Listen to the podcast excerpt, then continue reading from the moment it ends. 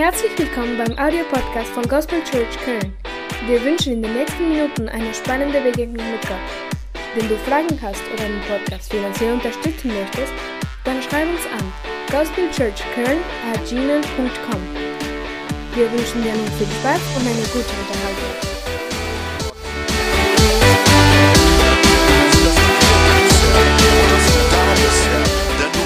Im Lobpreis und der Anbetung deines Volkes, Herr. Und wir beten einfach jetzt, dass du, Heiliger Geist, einfach die Worte bestimmst, die Herzen öffnest, damit einfach dein Wort Frucht tragen kann im Namen Jesus. Amen. Können wir den Herrn Applaus geben? Halleluja. Danke, Jesus. Danke, Jesus. Sage nochmal zu deinem Nachbarn, es ist schön, dass du da bist. Es ist schön, dass du da bist. Es ist schönes Wetter und es ist schön, dass du da bist. Halleluja. Ich bin persönlich in der Freude, weil gestern ähm, ich meine sozusagen eine Schwester ähm, bei einem besonderen Augenblick begleiten durfte. Sie wurde gestern als Prophetin eingesalbt und die Geschichte zwischen der Schwester und mir ist eine Geschichte von circa zwölf Jahren. Das bedeutet, vor zwölf Jahren ist etwas passiert, dass wir zusammen gedient haben, den Herrn. Und nach zwölf Jahren konnte ich bei der, bei der Einsalbung da sein und sie wurde ordiniert als Prophetin. Und für mich war das eine riesige Freude, weil ich sehen konnte nach zwölf Jahren, wo sie ist. Halleluja. Ich gab Zeugnis gestern an dem Ort. Wir waren gestern in Aachen und haben dort gedient. Und ich habe Zeugnis gegeben über die Dinge, die ich gesehen habe. Dass sie dorthin angekommen ist, war kein Unfall, sondern es gab konkrete Entscheidungen. Und diese Entscheidungen, um dort anzukommen, wo sie angekommen ist, auch wenn es nicht das Ende ist, aber schon mal ein paar Schritte weiter, hat damit zu tun, dass es mit ihrem Herzen zu tun hat. Ihr Herz hat sich dazu entschieden, den Weg zu gehen, was auch immer ihr entgegengekommen ist. Ihr Herz war die Entscheidung, die sie getroffen hatte, den Weg zu gehen, bis sie irgendwann mal da angekommen ist. Aber wisst ihr, ich habe auch gestern gesagt, im Herzen gibt es auch viele andere, die ich gekannt habe, auch Frauen, starke Frauen Gottes an meiner Seite, aber sie haben sich im Herzen anders entschieden. Und diese Frauen, die sich anders entschieden sind, sind nicht da, wo Gott sie haben wollte. Versteht ihr, was ich meine? Das Herz spielt eine sehr, sehr wichtige Rolle, wie weit ich mit Gott gehe oder wie sehr ich stehen bleibe mit dem Herrn. Warum spielt das Herz eine immense und wichtige Rolle in deinem Leben? Das Herz ist nicht nur das wichtigste Körperorgan in dem Menschen, aber das Herz hat ebenso eine wichtige geistliche Funktion in deinem Leben. Wisst ihr, dass das Wort Herz circa 800 Mal in der Bibel vorkommt, Alttestament und Neutestamentlich. Und dieses Wort Herz wird mit so vielen verschiedenen Worten verbunden. Wenn man von Gedanken spricht, spricht die Bibel letztlich vom Herzen. Wenn die Bibel von Gefühlen, von Emotionen, von Freude, von Traurigkeit spricht, von dem Willen, von, den, von der Entscheidung, all diese Dinge haben mit dem Herzen zu tun. Selbst wenn die Bibel von Geist spricht, oder wenn die Bibel von der Seele spricht. Oder wenn die Bibel von dem Gewissen spricht. Und wenn ihr recherchiert, werdet ihr sehen, dass all diese Worte im Zusammenhang mit dem Wort Herz in Verbindung stehen. Seht ihr, wie wichtig dieses Wort Herz ist? Und wisst ihr, wenn der Satan dich angreifen möchte. Man kann geistliche Anfechtungen haben, das ist alles schön und gut. Man fühlt sich mal müde, vielleicht hat man in der Nacht irgendwelche geistliche Kämpfe oder man merkt und man spürt diese Dinge am Tag. Aber der effektivste Weg, der er gebraucht, um dich zu bremsen, ist dein Herz einfach nur ein bisschen zu verschieben, dein Herz ein bisschen zu beeinflussen, dein Herz in eine Richtung hinzuzuführen, wo du geistlich gelähmt bist. Das ist die einfache Strategie. Denn er weiß ganz genau, damit du nicht geistlich nach vorne gehst, muss ich dein Herz berühren. Und ich werde die Umstände und Situationen so gebrauchen, dass es dich wirklich ins Herz trifft. Denn wenn es dich ins Herz trifft, wirst du viel Zeit verbringen zu klagen, wirst du Entscheidungen treffen, dich zurückzuziehen, Du wirst die Entscheidung treffen, einen anderen Weg zu gehen, eine andere Entscheidung zu treffen, die du vielleicht nicht treffen solltest. Alles fängt im Herz an. Und heute möchte ich mit euch über den Einfluss des Herzens sprechen. Ich möchte, dass kurz das Bild, ein wichtiges Bild gezeigt wird, was ein Stück weit immer wieder und jeden Tag mit deinem Leben zu tun hat. So, jeder von uns hat bestimmte Handlungen in seinem Leben, die Gott nicht die Ehre geben. Ob die Handlungen gut sind oder die Handlungen schlecht sind, die du tust, das weißt du selber in deinem Herzen. Es gibt einige Leute, die hier sind und die gewisse Zustände haben. Zustände von, von Dingen, die vielleicht nicht gut sind, das weißt du in deinem Herzen. Aber Jesus hat uns dieses Problem auf den Punkt gebracht. Und er hat gezeigt, dass es wie so eine Kettenreaktion geben kann, wenn du dein Herz nicht gut pflegst, wenn du nicht gut mit deinem Herzen umgehst. Und deswegen möchte ich euch einladen, das Bild bleibt einfach Markus Kapitel 7, Vers 21 bis 23, dass wir uns anschauen können, was Jesus über das Herz sagt. Heute werde ich wahrscheinlich nur einleitende Fundamente setzen, so dass man ein Stück weit verstehen kann die Wichtigkeit des Herzens. Markus Kapitel 7, 21 bis 23. Jesus sagt in dem Text, denn von innen aus dem Herzen des Menschen kommen die bösen Gedanken hervor. Ehebruch, Unzucht, Mord, Diebstahl, Geiz, Bosheit, Betrug, Zügellosigkeit, Neid, Lästerung, Hochmut, Unvernunft. All dieses Böse kommt vom Inneren heraus und verunreinigt den Menschen. Amen. So, wenn wir uns den, den Kontext von Markus Kapitel 7 anschauen, was passiert paar Verse davor, bevor wir zu Vers 21 bis 23 kommen? Was passiert? Die Bibel sagt, die Schriftgelehrten und die Pharisäer, sie waren da, haben angefangen, die Jünger zu beobachten und haben die Jünger kritisiert. Warum haben sie die Jünger kritisiert? Weil die Jünger in dem Sinn gegessen haben, ohne die Hände zu waschen. Und als sie das beobachtet haben, gingen sie zu Jesus und stellen ihm die Frage, wie kann es sein, dass deine Jünger da sind, sie essen, ohne sich die Hände zu reinigen? Und wisst ihr, und sie reden weiter und sagen, wisst ihr, wenn wir in die Stadt gehen und Dinge kaufen, dann haben wir immer diese Waschungen, die, sie, die wir tun. Und als Jesus einfach mal erstmal sie beobachtet, sagt er etwas zu ihnen. Und er sagt zu denen, ist es nicht Jesaja, der von euch spricht, der sagt, ihr ehrt mich mit euren Lippen, aber euer Herz ist weit weg von mir. Das ist das, was Jesus sagt. Und was will Jesus eigentlich damit sagen? Es ist nicht schlecht, was sie alles getan haben. Sie haben viele äußere Scheinung, Erscheinungen, die sehr fromm scheinen, die sehr gut vielleicht auch sind.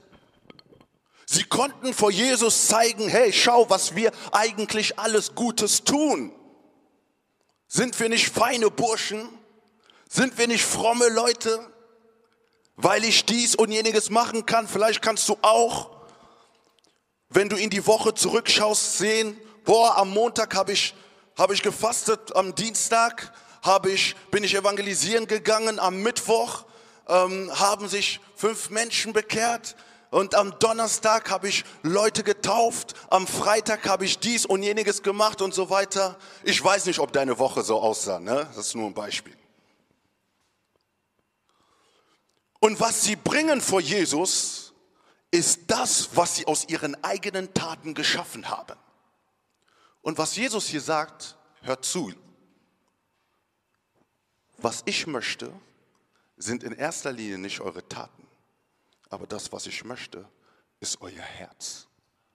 Das ist das, was Jesus sagt. Wisst ihr, hinter vielen Taten kann man eine Maske ziehen und man versteckt sein inneres Wesen. Sie haben sich versteckt hinter ihren Taten. Sie haben sich versteckt durch ihre Werke, die sie getan haben. Es war schön und gut, aber Jesus kannte die Realität ihres Herzens und sagt, zieht doch bitte die Maske runter. Was ich möchte, ist dein Herz. Ich möchte in deinem Herzen arbeiten. Ich möchte in dir arbeiten. Ich möchte dich nicht von außen herum verändern, sondern ich möchte dich von innen heraus verändern. Kannst du erlauben, dass Jesus dich von innen heraus verändert? Es ist nicht schlecht, was du jetzt alles tust, was du jetzt alles machst. Das sind gute Dinge. Die Bibel spricht sogar vom, Bu vom Buch der Erinnerung. Gott erinnert sich an all die Dinge, die du tust. Aber das, was Jesus noch viel mehr interessiert, ist, wie sehr kann ich in dein Herz hineingreifen. Nicht jeder hat das Recht, in das Herz von jemandem hineinzuschauen. Nicht jeder hat das Recht, Einfluss zu haben in deinem Herz, weil das ist letztlich die Privatzone des Menschen oder das wahre Ich. Es ist die Wohnung, in dem ich schauen kann, wer bist du eigentlich wirklich? Und das ist das, was eigentlich Jesus vermittelt. Und wahrscheinlich verstehen sie es nicht. Und dann geht Jesus weiter und sagt, hör zu, was den Menschen unrein macht, ist nicht das, was von außen kommt.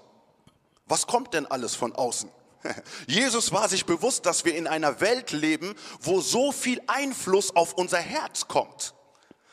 Er sagt aber, das, was von außen kommt, macht dich nicht unrein. Wir leben in einer gefallenen Welt, in dem wenn du rausschaust, nur um Kaffee kaufen zu gehen, siehst du eine halbnackte Frau.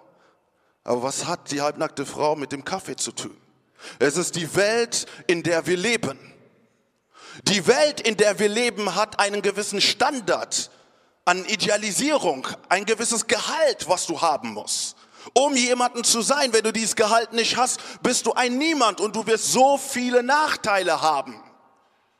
Ist es nicht so, dass wir in einer Welt sind, wo jeder von uns in der Welt irgendwo ein größeres Haus haben möchte, ein schöneres Haus oder eine schönere, also ein schöneres Auto? Es geht eigentlich immer darum, in der Welt, in der wir leben, mehr oder besser zu sein als dein Nachbar. Man muss es ihm nicht sagen.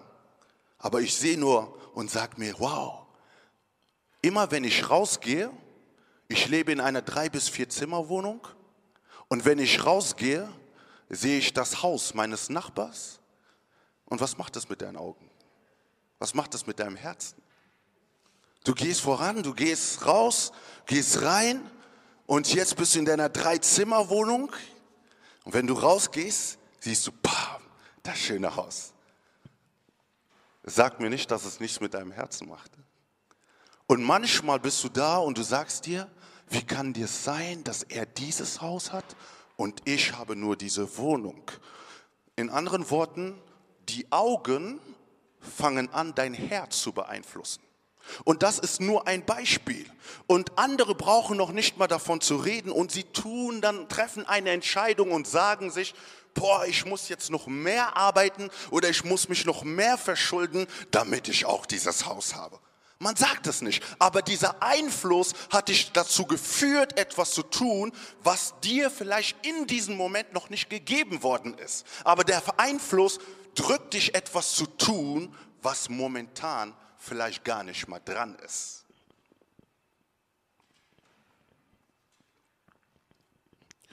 Wir sind beeinflusst durch unsere Augen. Wir sehen viele Dinge in dieser Welt.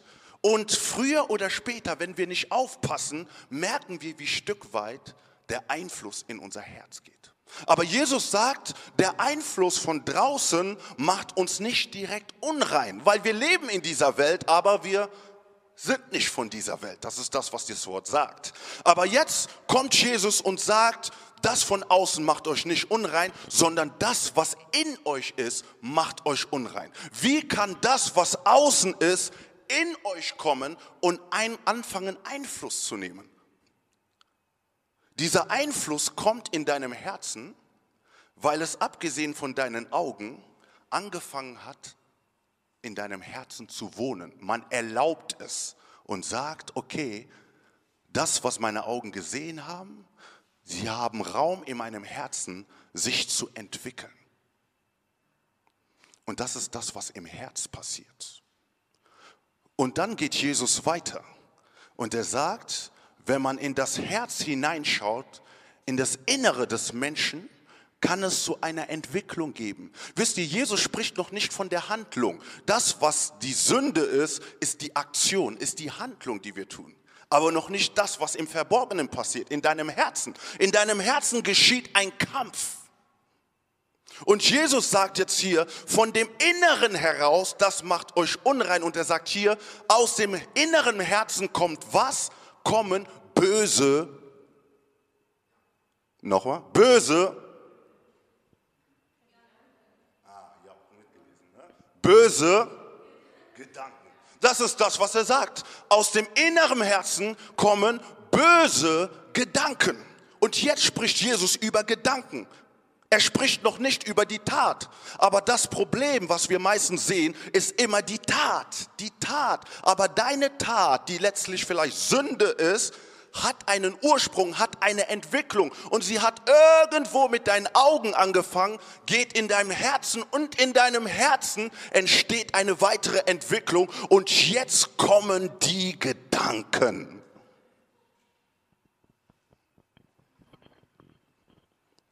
Und jetzt sagt Jesus, diese Gedanken, was sind das für Gedanken?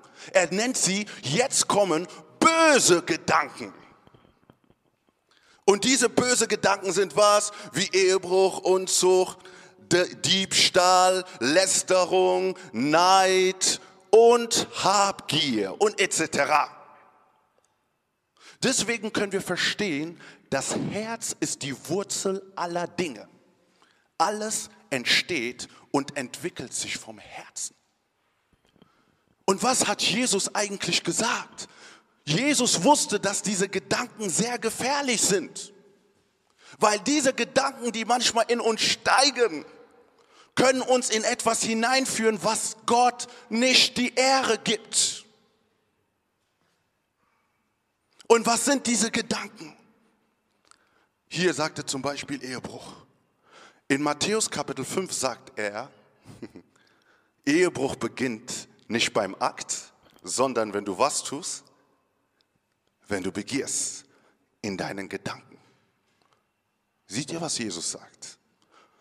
Er sagt eigentlich, wir haben die Möglichkeit, gewisse Dinge in uns zu bremsen, die Gott nicht die Ehre gibt. Und das sind letztlich schon Gedanken, die in dir gekommen sind, welches nicht zum Beispiel mit dem Wort Gottes übereinstimmt. Das Wort Gottes ist ein Spiegelbild. Und wenn du in das Spiegelbild, in dein Spiegelbild hineinschaust, gibt es bestimmte eine bestimmte Saat in deinem Herzen. Es kann, es kann Zorn sein, es kann Lüge sein, es kann, es kann Unzucht sein, es kann Ehebruch sein, es kann Diebstahl sein. Es gibt manche Dinge, die da sind und die sich in dir entwickeln wollen.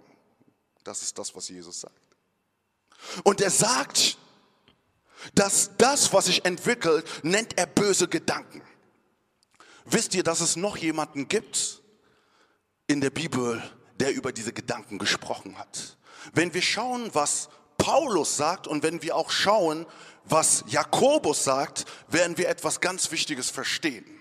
Was sagt Jakobus? Jakobus sagt in Kapitel 1, Vers 12 bis 15, er sagt, niemand sage, wenn er versucht wird, ich werde von Gott versucht. Denn Gott kann nicht versucht werden zum Bösen und er selbst versucht auch niemand, sondern jeder Einzelne wird versucht, wenn er von seiner eigenen Begierde gereizt und gelockt wird. Danach, wenn die Begierde empfangen hat, gebiert sie die Sünde. Die Sünde aber, wenn sie vollendet ist, gebiert den Tod. Amen.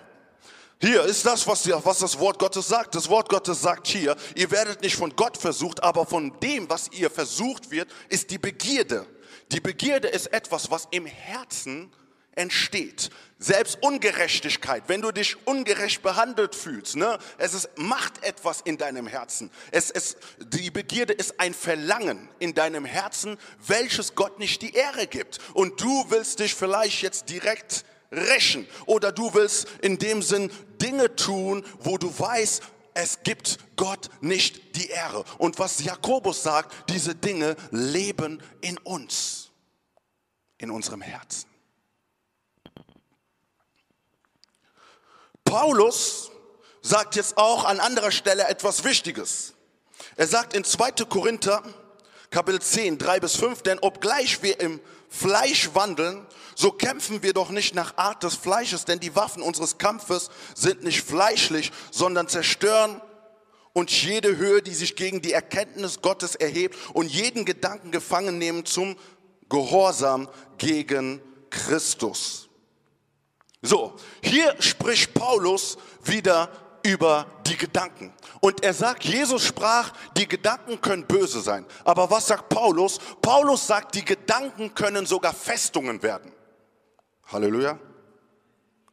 Gedanken können nicht nur böse sein, aber Gedanken können auch zu Festungen werden. Das ist das Wort, was er da gebraucht. Und wisst ihr, was Festungen sind? Dieses Wort, was Paulus hier gebraucht, ähm, steht eigentlich für Stadtmauer.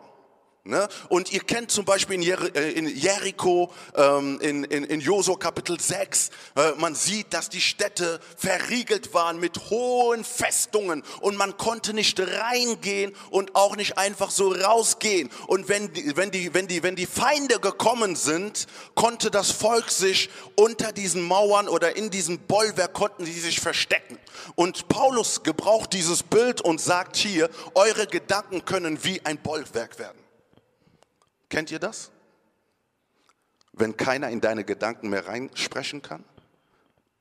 Wenn, kein, wenn du keine Tür mehr öffnest für Gedanken, die in dir sind, weil du vielleicht manchmal eigene Überzeugungen hast. Und das ist das, was Paulus sagt. Wisst ihr, es ist nicht einfach, dem Wort Gottes gehorsam zu sein, weil sie dich in deinen Problemzonen konfrontiert. Und Paulus sagt, diese Vernunftsschlüsse, die Festungen geworden sind, müssen zerstört werden. Ähm, Vernunftsschlüsse sind einfach Wahrnehmungen, sind Ideen, sind Vorstellungen, die aus dir heraus entstehen, aber nichts mit dem Wort Gottes zu tun haben. Wisst ihr, wie schnell das geht? Wisst ihr, wie schnell man sich ertappt? Und ist es nicht so, wenn in einer unangenehmen Situation du etwas erlebt hast und jemand kommt mit dem Wort Gottes, was macht das dann? Was willst du mir eigentlich sagen? Das ist die normale menschliche Reaktion. Aber das Wort Gottes ist ein Spiegel in unser Leben. Und hier sagt Paulus, die Gefahr besteht, dass es zu einem Bollwerk geschieht. Und jedes Bollwerk muss zerstört werden. Das ist das, was er sagt. Jedes Bollwerk muss zerstört werden. Wir befriedigen uns sehr oft in unseren eigenen Vorstellungen, in unseren eigenen Ideen. Wir lassen sie leben. Wir denken nicht über den Zustand, in dem du bist. Und das ist das, was Paulus sagt. Es sind Gedanken und diese Gedanken führen zu einem Zustand. Vielleicht bist du da und betest Gott an, aber geistlich gesehen bist du geknechtet. Aber geistig gesehen bist du gefangen, weil du aus dem eigenen Überzeugung ein Gedankenbollwerk gemacht hast. Und du lässt nicht, dass Gott in dir da arbeiten möchte. Bist du bereit, alle Bereiche deines Herzens, deines Lebens als Brandopfer vor Gott zu geben, um zu sagen, Gott, tue aus meinem Herzen, wie du möchtest? Bist du bereit, dich zu beugen dem Wort Gottes? Bist du bereit, das zu tun, was er wirklich in seinem Wort tut? Oder geht es dir letztlich um deinen eigenen Vorteil? Und dieser Zustand, in dem man manchmal ist, führt dann zu einer Aktion. Und diese Aktion bringt manchmal Zerstörung. Es zerstört manchmal deine Beziehungen, es zerstört deine Beziehung manchmal zu Gott und diese Konsequenzen sind meistens schlecht. Ich werde ein paar Beispiele zeigen und da werdet ihr näher verstehen, was ich meine. Jesus möchte dein Herz verändern. Bist du bereit, dass dein Herz verändert wird?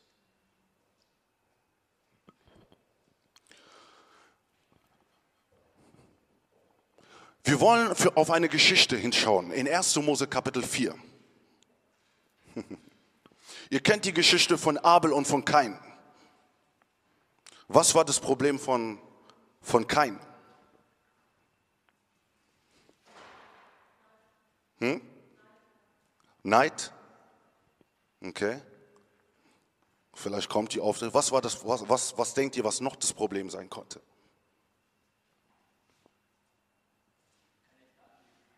Kein echter Anbeter. Okay. Hm, genau, Habgier. Und woran machst du es fest? Sehr gut. Na, das ist nicht unbedingt das Problem. Wir wollen alle gesegnet werden, oder? Hm, auch. Aber wenn wir uns die Geschichte von Kain und Abel anschauen,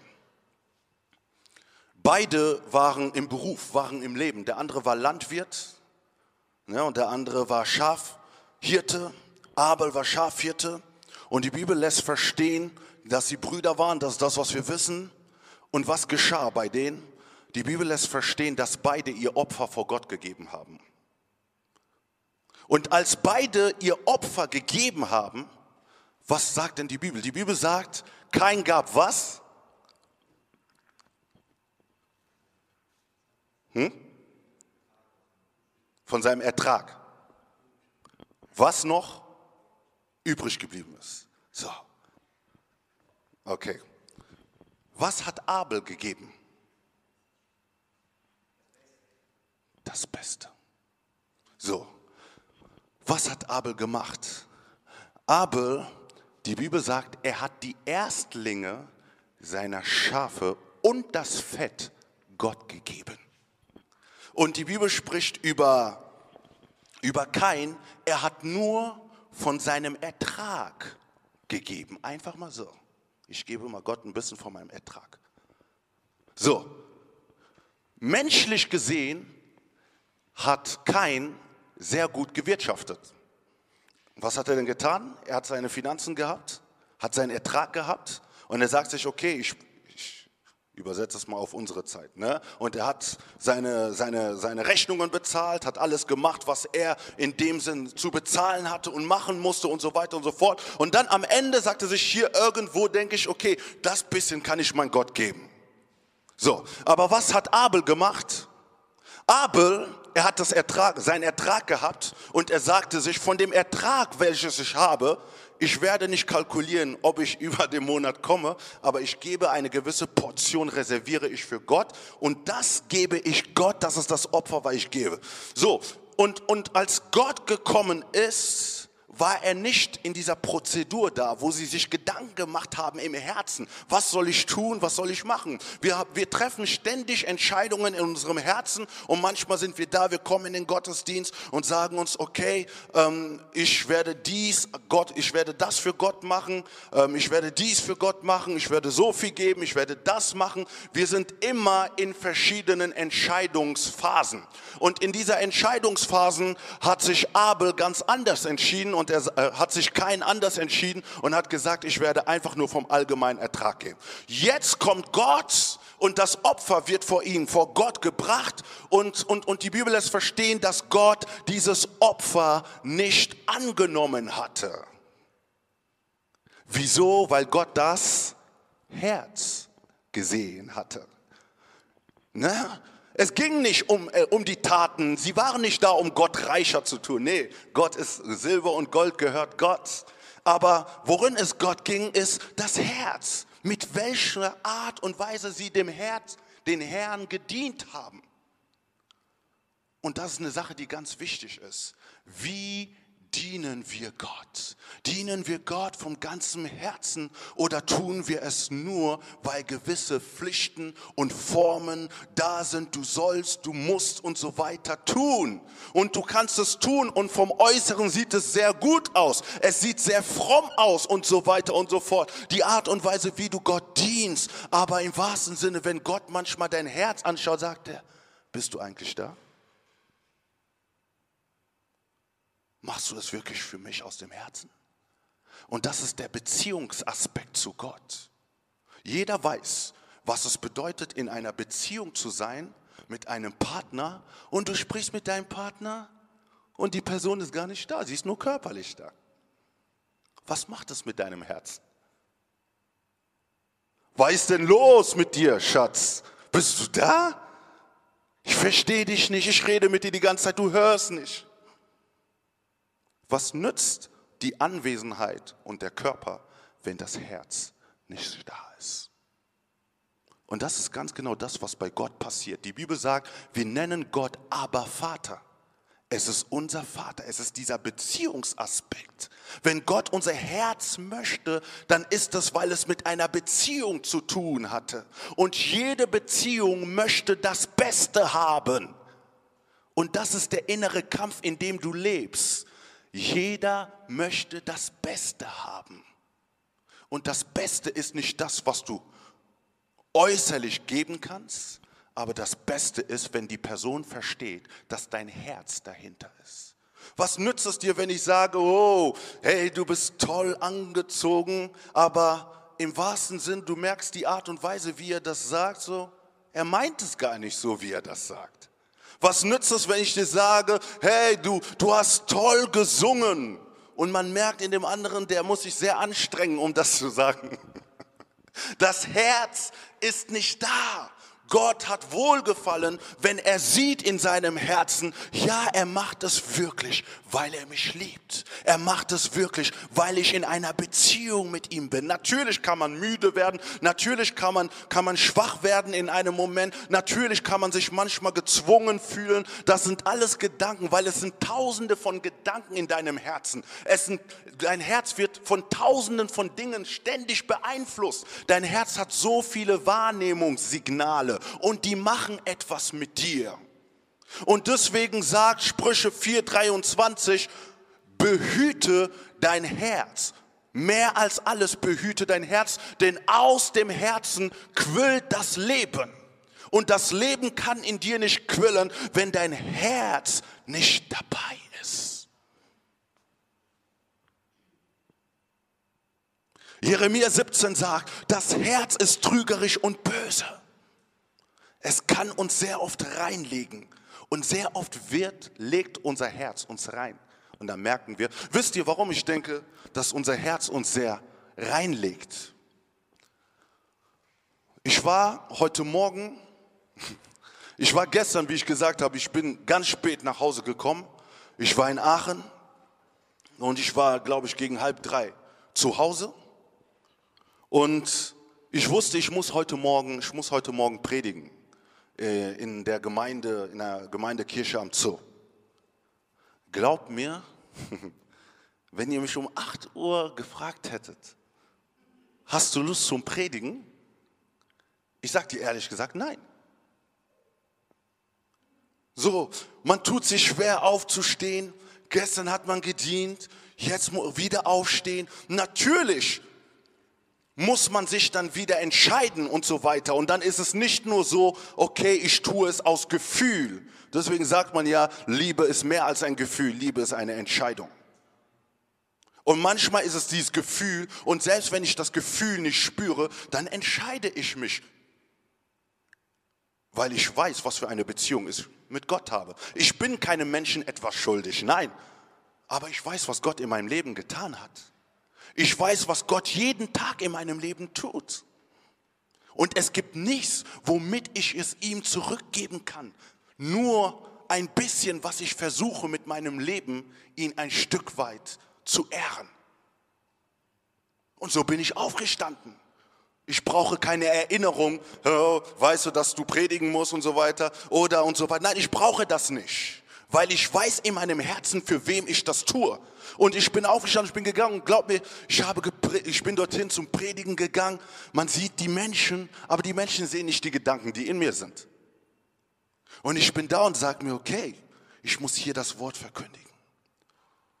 Und ich habe gesagt, Heilige Geist, ich übergebe dir einfach diesen Moment. Ich bin aufgestanden, ich habe gepredigt. Und für mich war das eigentlich mehr, ich habe gedient, okay, und jetzt nehme ich meine Sachen und gehe. Aber die Auswirkungen, die in der Gemeinde gewesen waren, waren enorm.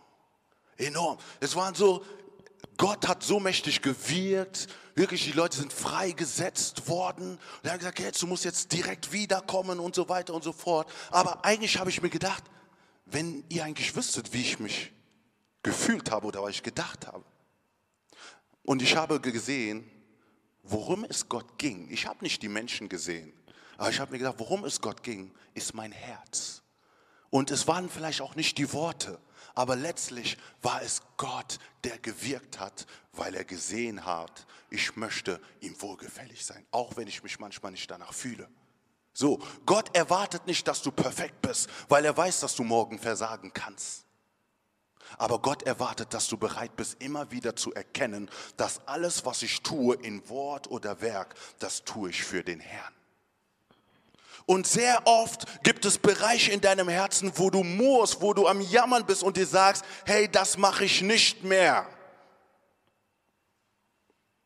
Der Einfluss über dein Herz. Und schaut, was jetzt anschließend in den nächsten Versen kommt.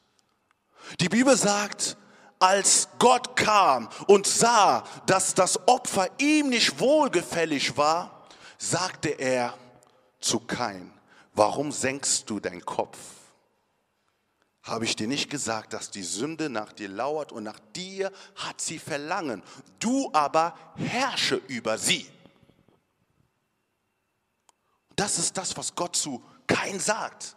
Und in seinem Herzen sagte sich, hey, warum hat mich Gott jetzt nicht erhört? Warum ist jetzt Abel in dem Sinn gut äh, angesehen und so weiter und so fort? Aber was passiert? Das passiert, es kamen Gedanken in Abel und in ihm war ein Zustand. Und dieser Zustand hat sich äußerlich gezeigt. Er hat seinen Kopf gesenkt. Er war nicht wirklich frei in seinem Inneren. Und letztlich sagt die Bibel, dass kein zu seinem Bruder gegangen ist. Und als er zu seinem Bruder gegangen ist, kam die Aktion. Und weiß gesehen, er sagte, komm, wir wollen reden. Jetzt ist der Moment, wo ich wirklich mich rächen kann. Und er sagte, ja, wir wollen reden. Und die Bibel sagt, er hat ihn totgeschlagen. Aber wo hat das Problem angefangen? Das Problem hat im Herzen angefangen. Siehst du, die Entwicklung hat es dazu geführt, dass er einen grausamen Akt getan hatte. Und das ist das, was Jesus macht. Er spricht nicht über die Aktion, aber er spricht über den gefährlichen Gedanken. Der Gedanke kann so gefährlich in dir werden, wenn es Gott nicht ehrt. Und wisst ihr, Jesus hat, ob es in Matthäus 5, was ich eben genannt habe, oder ob es in Kolosser Kapitel 3, 5 ist, sagt die Bibel, tötet diese Unzucht, die tötet diese Lüge, tötet diese Sachen. Das sind so sehr aggressive Worte. Das sagt er in Kolosser 3,5. Und er sagt, diese Dinge sind wie Götzendienst. Was will Jesus damit sagen? Wenn etwas in dein Herz hineingekommen ist, das Herz sieht man nicht so gut, ne? Oder seht ihr das? Oder habe ich zum ersten Mal jetzt Aufmerksamkeit auf das Herz gemacht? So, jedenfalls in der Mitte soll es ein Herz sein. Falls ihr das nicht seht. Ne? Weil ich spreche ja die ganze Zeit über das Herz. Herz, Gedanken, Zustand, Aktion. So. Das Problem fängt im Herzen an. Und Jesus sagt, tötet es. Das ist doch etwas, was wehtut. Und es ist nicht einfach. Es ist nicht einfach, weil es im Herzen ist. Und alles, was du aus deinem Herzen beseitigen musst, ist nicht einfach, weil es kommt immer wieder zurück und sagt, ey, erinnerst du dich noch an diesen Tag, wie er mit dir gesprochen hat? Erinnerst du dich noch? Und jetzt schau, wie er sich verhält, so scheinheilig ist er doch da. Das ist das, was dein Herz dir immer wieder predigt und sagen wir, der meint es doch gar nicht so. Ah, und jetzt ist er da vor den Menschen und sagt Halleluja, Amen. Gibt sogar ein Zeugnis oder er singt oder er predigt oder er macht und so weiter und so fort. Und, und, und du bist in diesem Dilemma drinne, wo dein Herz dir sagt, schau, er meint es nicht so, er ist es nicht so. Und auf der anderen Seite siehst du, okay, ähm, er dient Gott und man merkt, die Gedanken steigern sich in etwas. Und Jesus sagt, genau das sollt ihr töten. Was macht es denn mit dir, wenn du in diesem Augenblick das tötest? Puh, das ist nicht einfach, weil dein Herz schreit und möchte in dem Sinn diese Gerechtigkeit und möchte, dass jetzt etwas passiert und möchte das jetzt tun. Aber Jesus sagt, tötet es. Und wie kannst du sowas töten? Wenn du beschließt, nicht über diese Sache weiterzureden.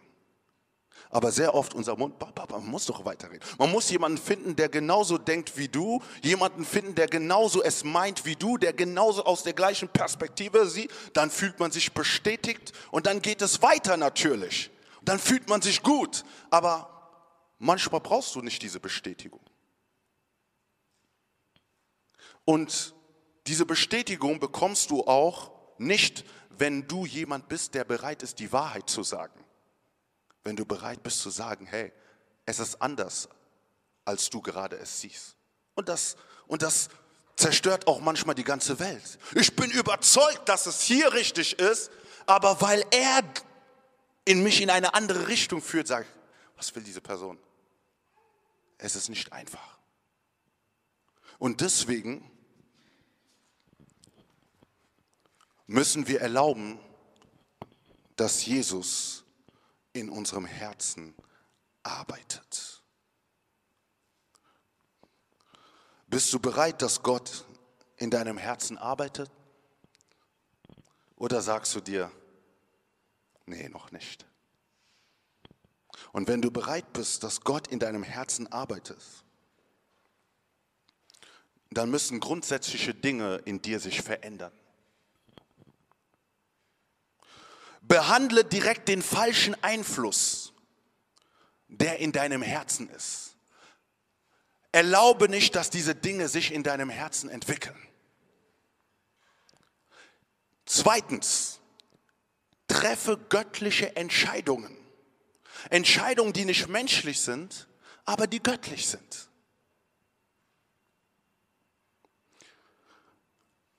Drittens, erlaube nicht, dass ein falscher Einfluss sich zu einer Festung entwickelt. Eine Festung merkst du, wenn du dir nichts mehr sagen lassen kannst. Wenn deine Begierde zu einer Festung geworden ist, dann benötigst du intensive Seelsorge, dass du da auch Befreiung empfangen kannst an dem, was du festhaltest. Schätze den Segen Gottes an anderen Menschen. Sei nicht nur da und denke, ah, wieso, weshalb bei ihm, aber habe auch, erneuere deine Gesinnung und wenn du jemanden siehst, der etwas Gutes tut, dann sage ich, hey Bruder, du machst es gut. Es ist gut, wie du es tust. Oh Schwester, es ist gut, wie du singst. Oh, Schwester, es ist gut, wie du kochst. Oder es ist gut, wie du Welcome-Dienst machst. Es ist gut, wie du es machst. Es ist wichtig, dass du auch einfach den Segen Gottes an anderen schätzen kannst. Und es setzt dein Herz frei. Gute Worte setzen dein Herz frei. Negative Worte machen dein Herz zu. Und wenn du angefangen hast, auch gute Worte zu sagen, auch zu ermutigen, dann ist es auch klar, dass du auch ermahnen kannst. Es ist ein Gleichgewicht. Und diese guten Worte setzen dein Herz frei und bewahren dich vor schlechten Einfluss in deinem Herzen. Spreche mit vertrauten Menschen über deine inneren habsüchtigen Probleme. Ja, du musst es nicht vor der ganzen Gemeinde sein, aber habe eine Person, mit der du sprichst. Du merkst wirklich, du bist in diesem Zustand und du kommst nicht raus. Und nur ein Gespräch oder ein Treffen mit der richtigen Person kann dein Leben total verändern. Kann dich vollkommen freisetzen, kann dich neu entfachen. Du empfängst neues Feuer, neue Begeisterung für Gott.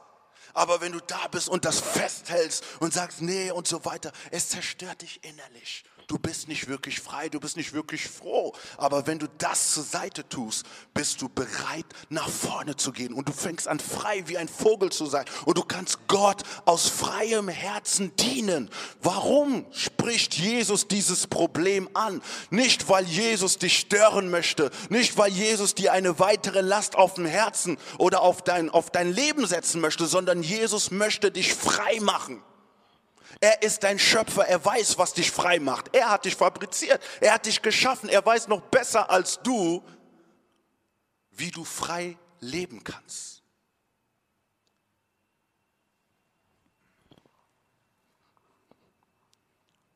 Erlaube nicht, dass die Sensibilität zum Wort Gottes verloren geht. Stelle deine persönliche Meinung nicht immer über das Wort Gottes eines der Dinge, die du, worauf du achten solltest. Immer sensibel. Nee, man muss nicht immer die gleiche Auslegung haben, aber diese Sensibilität zu wissen und zu sagen, okay, ich höre mir an, ich möchte verstehen, warum er das so sieht und so sagt. Verliere nicht die Sensibilität. Weiter, ein achter Punkt, entscheide dich, deinen Nächsten zu lieben. Das ist ganz wichtig deine Nächsten zu lieben. Und was wir meistens immer denken, nee, dass Gott die Korrektur macht. Nee, Gott gebraucht Menschen, um dich zu korrigieren. Sehr oft. Aber wenn die Liebe nicht für deinen Nächsten da ist, kannst du diese Korrektur auch nicht annehmen. Manchmal müssen wir beten und sehen, er meint es eigentlich gut mit mir. Und die Person, die spricht, muss auch in einer gesunden Art und Weise reden. Aber die Person meint es gut mit ihr habe die Liebe für deine nächsten Personen. Vielleicht, wenn du habgierig bist, wie kein. Kein war habgierig, hat ein Problem mit, mit Finanzen. Wisst ihr, wer kein zu Abel gegangen hätte ihm gesagt, ey Abel, ich habe ein Problem. Wie schaffst du es, deine Erstlinge zu geben? Ich habe es monatelange versucht, aber es hat irgendwie nie geklappt. Was hat er gezeigt? Er hätte Demut gezeigt. Und wer hingegangen und hat gemerkt, ey, irgendwie ist kein weiter als ich. Ich gehe zu ihm hin und frage ihn. Und dann versuche ich es und bete, dass Gott mir hilft. Wenn ich es versuche im nächsten Monat, ich schaffe es nicht. Ich falle vielleicht, aber trotzdem, ich habe es versucht. Ich mache es nächsten Monat und danach schaffe ich es. Und so konnte das Leben von Kain sich verändern. Aber weil er hochmütig war, hat er jemanden umgebracht. Seht ihr, wo die Entwicklung hingehen kann, von einem Herzen, Gedanken, Zustand, Aktion. Deswegen entscheide dich, ein fröhlicher Geber zu sein. Halte nicht die Sachen zurück. Du brauchst nicht unheimlich viel zu haben, aber das, was du geben kannst, sei ein fröhlicher Geber. Wenn du gibst, es setzt dich frei. Gott wird versorgen. Sei ein fröhlicher Geber. Und ein letzter Punkt, das sind nur praktische Ratschläge, habe auch Geduld mit dir selbst. Das bedeutet, ähm, manchmal ist man in diesem Prozess und man merkt, dass diese Veränderung nicht direkt passiert. und man ist zu streng mit sich selbst und man verdammt sich selbst und man sagt, ey, ich schaffe es nicht, ich bin es nicht und so weiter und so fort. Derjenige, der es in dir bewirken wird, ist Jesus Christus alleine.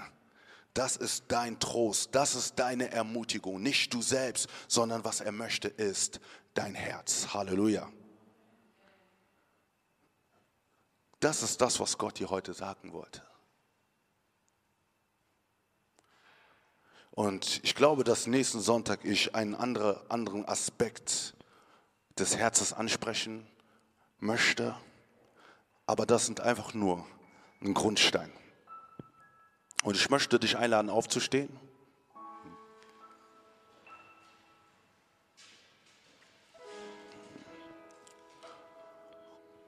Und wir sind vor dem Spiegelbild Gottes. Jeder weiß, wo er gerade steht.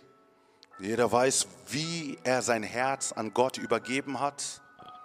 Und ich möchte einfach, dass du in dir hineinkehrst und dass du in deiner selbst hineinschaust, in dein Herz. Gott schaut in deinem Herzen, er schaut nicht auf das Äußere in erster Linie, aber er sieht dein Herz. Und ich möchte, dass du jetzt, dass wir jetzt kurz eine Gebetszeit nehmen und dass du beten kannst. Herr, ich übergebe dir mein Herz. Ich übergebe dir mein Herz. Das ist das erste Gebet, was du machen kannst. Und dann das zweite Gebet ist, dass du beten kannst, dass du, wenn du wirklich bereit bist, dass er die Dinge wegnimmt. Du weißt, was er wegnehmen möchte. Wenn du bereit bist, so sage Gott, nehme auch das bereit. Und du kannst auch sagen, ich bin schwach, ich kann es, ich habe so oft versucht, aber ich möchte, dass mein Herz dir wohlgefällig ist. Und fange an, so zu beten vor dem Thron Gottes. Halleluja. Lass uns beten vor dem Herrn und gebe dein Herz vor Gott. Halleluja. Gebe dein Herz vor Gott. Halleluja. Danke, Jesus. Danke, Jesus, weil wir unser Herz vor dir geben wollen. Halleluja. Es geht nicht um irgendeinen Menschen, es geht nur um dich, Jesus. Wir wollen leben, Herr, aus dir heraus, Herr, nicht aus uns heraus, Herr. Vater Gott, berühre unser Herz, berühre unser Herz heute, im Namen Jesus. Heiliger Geist, komme heute und berühre deine, dein Volk heute. Berühre dein Volk heute. Und wir reißen die Dinge aus dem Herzen heraus, welches größer geworden sind als Gott selbst die Bibel nennt es Götzendienst. Jeder Götze in unserem Herzen soll jetzt heruntergerissen werden im Namen Jesus. Vater, ich bete für eine Freiheit jetzt in den Herzen im Namen Jesus. Vater, ich bete für eine Erneuerung der Gedanken, Herr, für eine Erneuerung unseres Zustandes, Herr. Vater, breche uns, Herr. Vater, verändere uns, Herr. Vater, forme uns, Herr, damit, wenn du in unsere Herzen schaust, Herr, dass du Wohlgefallen hast, Herr. Wir wollen dich nicht mit unseren Werken beeindrucken, weil wir immer fallen, Herr. Aber wir wollen dir unser Herz geben, Herr. Da, wo ich falle, Jesus. Vater, ich bete, dass du unser Herz aufrichtest, Herr, im Namen Jesus. Vater, fülle unser Herz neu, Herr. Jede Bitterkeit soll rausgenommen werden. Jede Verletzung soll rausgenommen werden, Herr. Jede Lüge Satans soll rausgenommen werden im Namen Jesus, Herr. Jede Unreinheit soll weggenommen werden, Herr. Im Namen Jesus. Fülle du, Heiliger Geist, neu die Herzen heute. Lasse deine Salbung herabkommen, Herr. Und alle Ketten sollen gebrochen werden. Ich spreche jetzt im Namen Jesu alle Ketten des Zornes, Herr. Alle sexuelle Begierden, alle Gebundenheiten, die nicht von Jesus kommen, sollen jetzt gebrochen werden im Namen Jesu. Unreinheit soll jetzt gehen im Namen Jesus.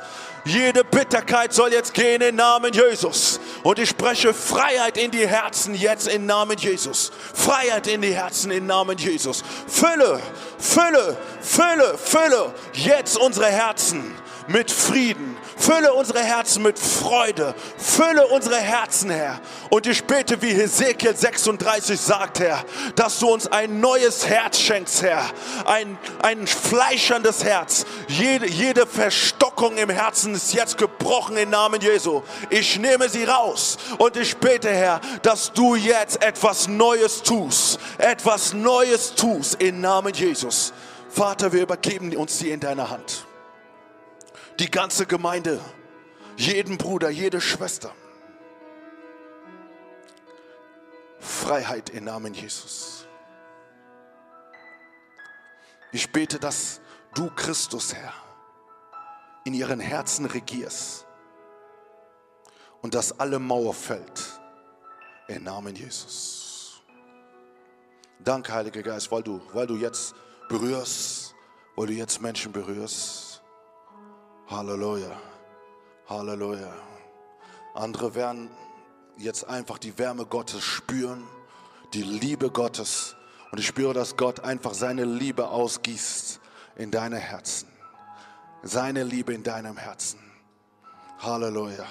Danke, weil du ausgießt, weil du ausgießt jetzt in die Herzen. Weil du jetzt ausgießt. Für alle, die offen sind, ne, die wir empfangen gerade jetzt. Und ich weiß, dass der Heilige Geist jetzt gerade Dinge wegnimmt. Dinge wegnimmt. Halleluja. Danke, Herr. Danke, Herr. Entscheide dich in deiner neuen Entscheidung zu wandeln. Entscheide dich in deiner neuen Identität zu wandeln. Entscheide dich dafür. Danke, Jesus, für das, was du tust. In Jesu Namen. In Jesu Namen. In Jesu Namen. In Jesu Namen. Danke, Jesus. Halleluja für das, was du tust. Danke, Jesus, für das, was du machst. Im Namen Jesus. Mm. Halleluja. Danke, Heiliger Geist, weil du dein Werk tust, weil du veränderst aus Liebe heraus. Jede Maske auch runtergezogen wird, Herr. Und eine neue Zeit spreche ich aus, Herr, für dich im Namen Jesus. Halleluja. Mm. Halleluja. Ich möchte, dass wir unsere Augen noch kurz geschlossen halten. Mm. Mm. Und wer Gebet in seinem Herzen möchte, kann seine Hand auf seinem Herzen jetzt legen.